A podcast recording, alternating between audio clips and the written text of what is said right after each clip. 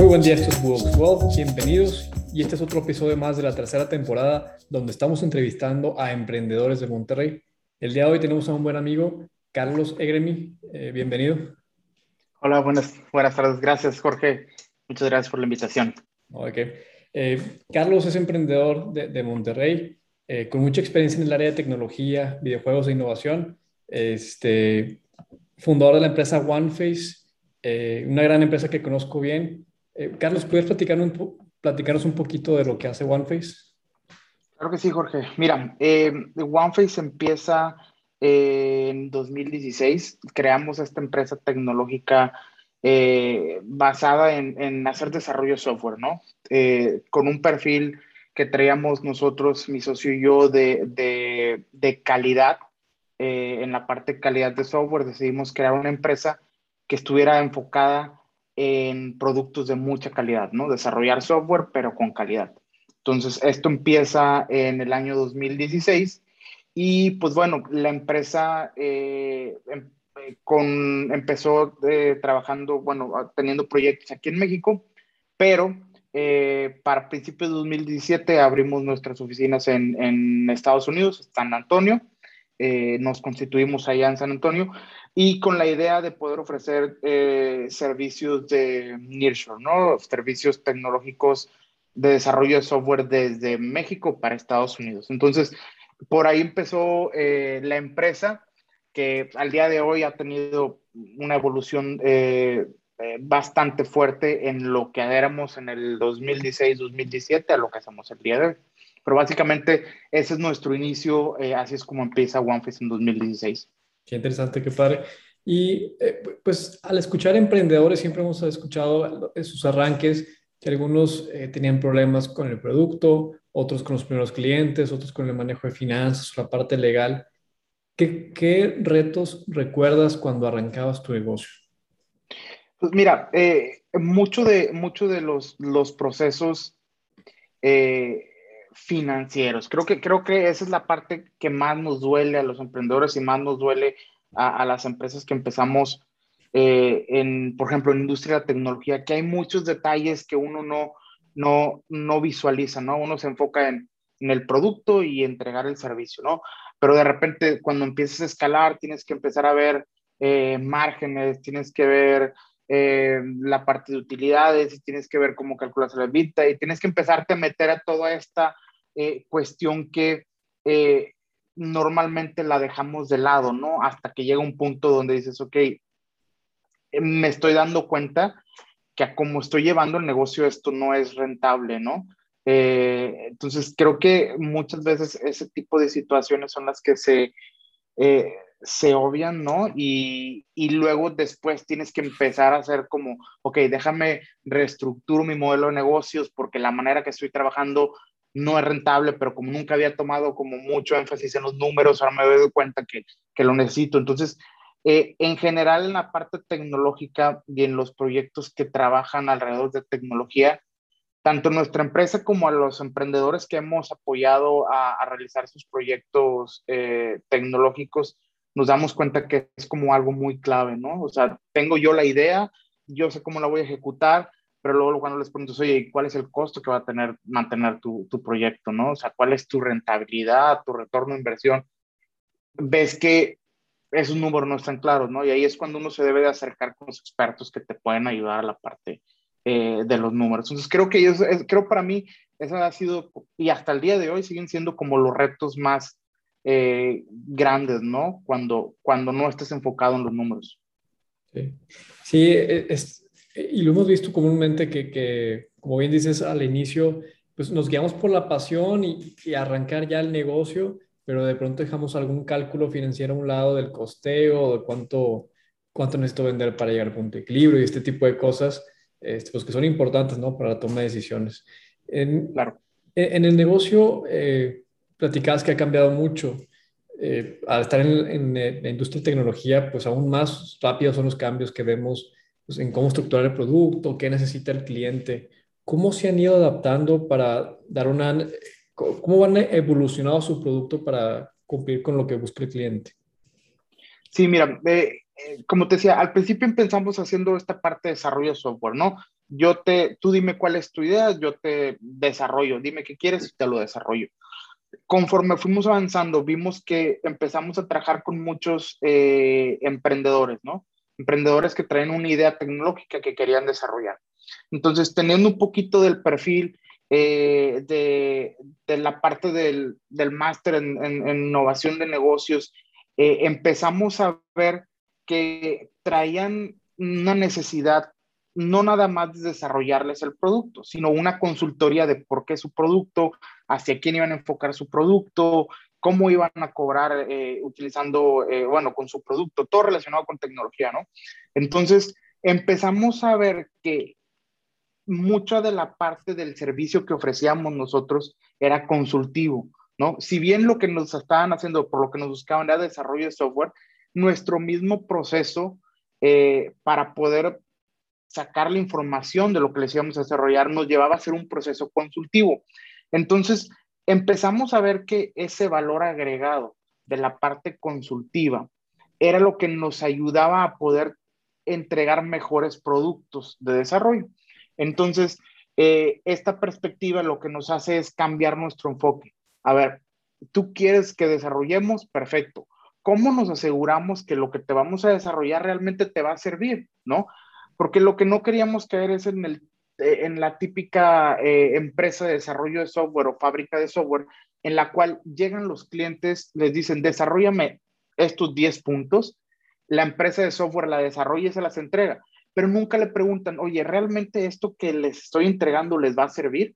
¿Y en qué acaba esto? Muchas, muchos emprendedores o muchos negocios quejándose que tienen productos, desarrollos de software que no les sirven, que no se adaptan a sus necesidades, que sus usuarios no lo utilizan, ¿no? Entonces, ¿por qué? Porque nunca hubo ese acercamiento a entender realmente cuál era la necesidad del cliente, ¿no?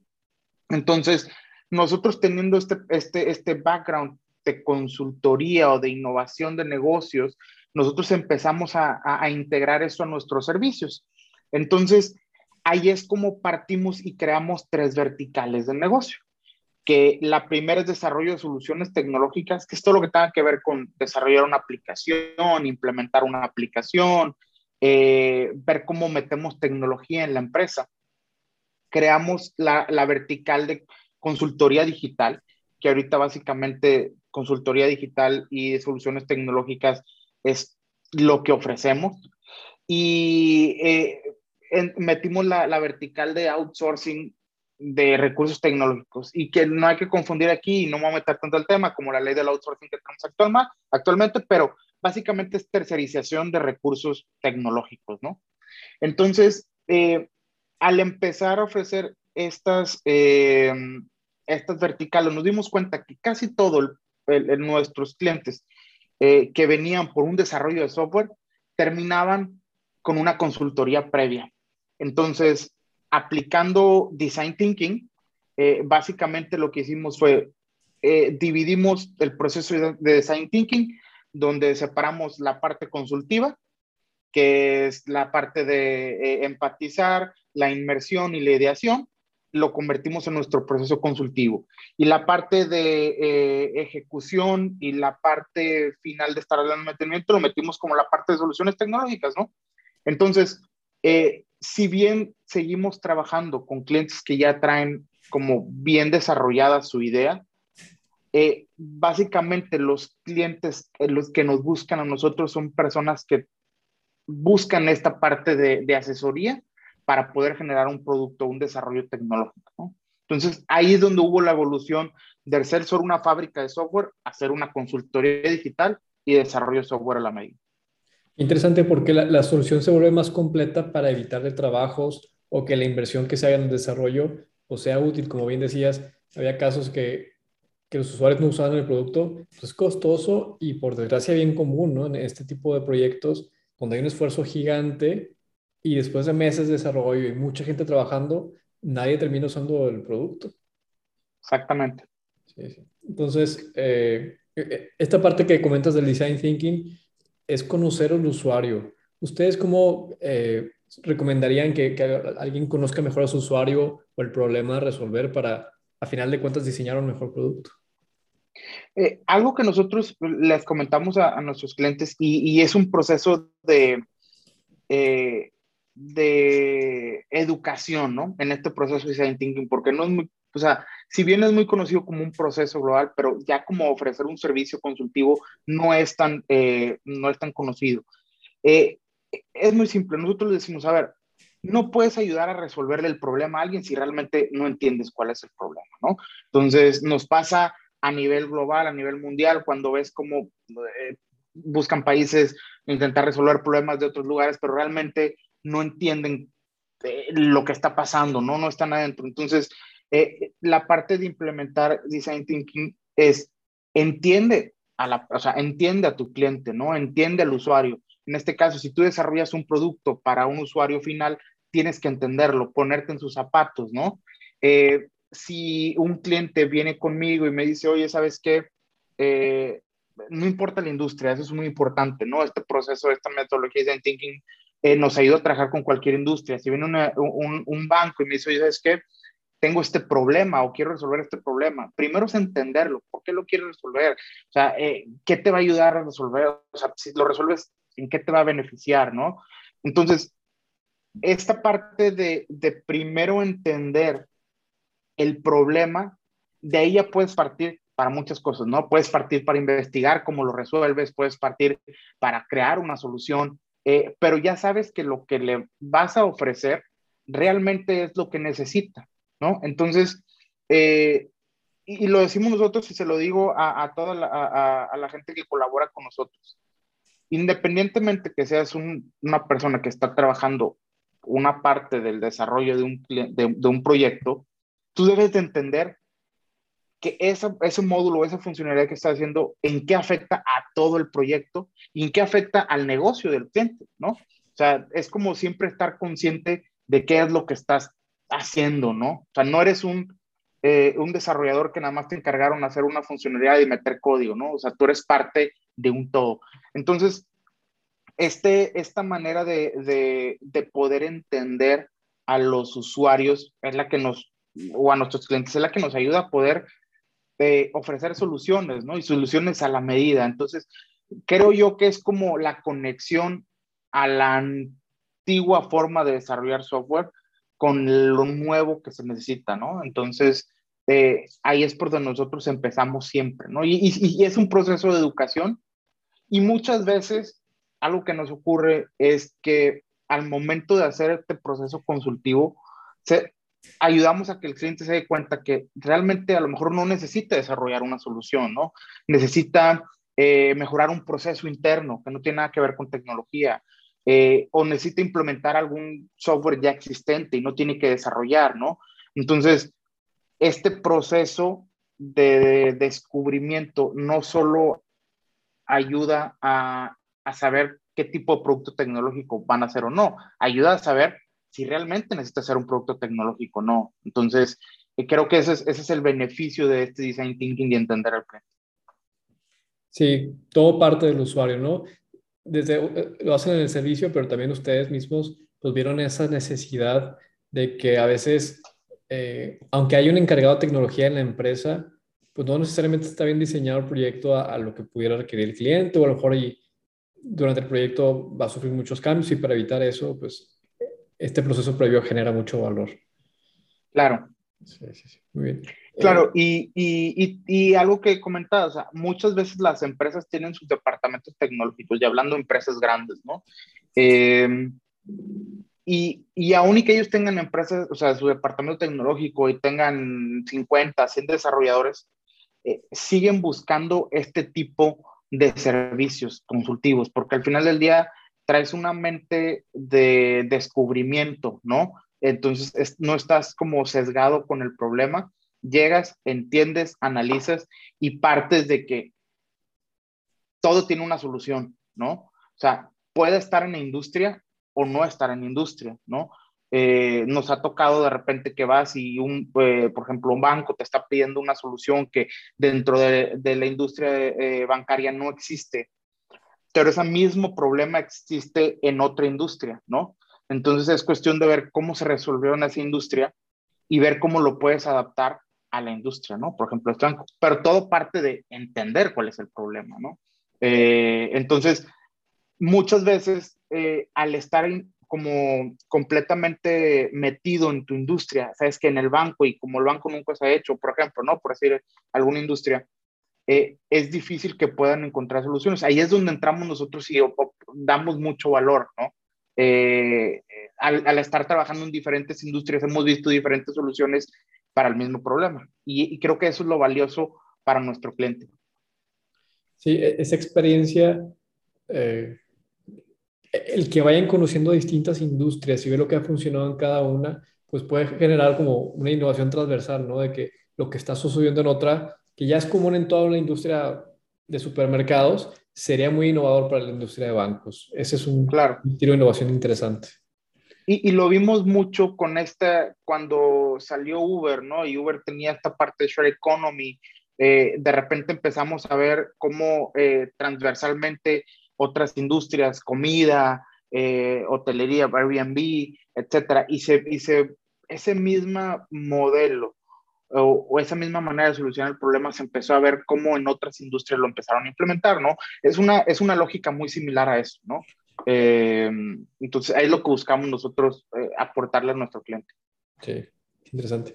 Y ahora que, que se ha visto más en las noticias, eh, justo hoy salió el, problema de T-Mobile, que tuvo ataques de ciberseguridad, que, que ha tenido problemas con sus sistemas. ¿Cómo ves tú el futuro de la industria?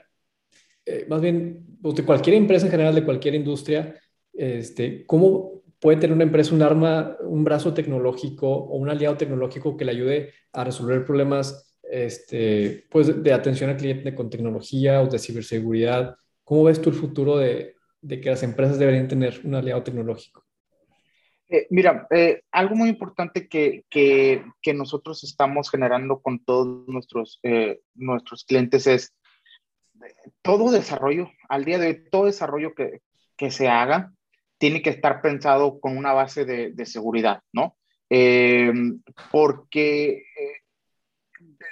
si bien es cierto, muchas de las vulnerabilidades que llegan a existir no son tanto por el software, muchas veces más por el, por, por el humano. Eh, tenemos que ir minimizando como esas, esas posibilidades donde pueda haber eh, eh, vulnerabilidades, ¿no?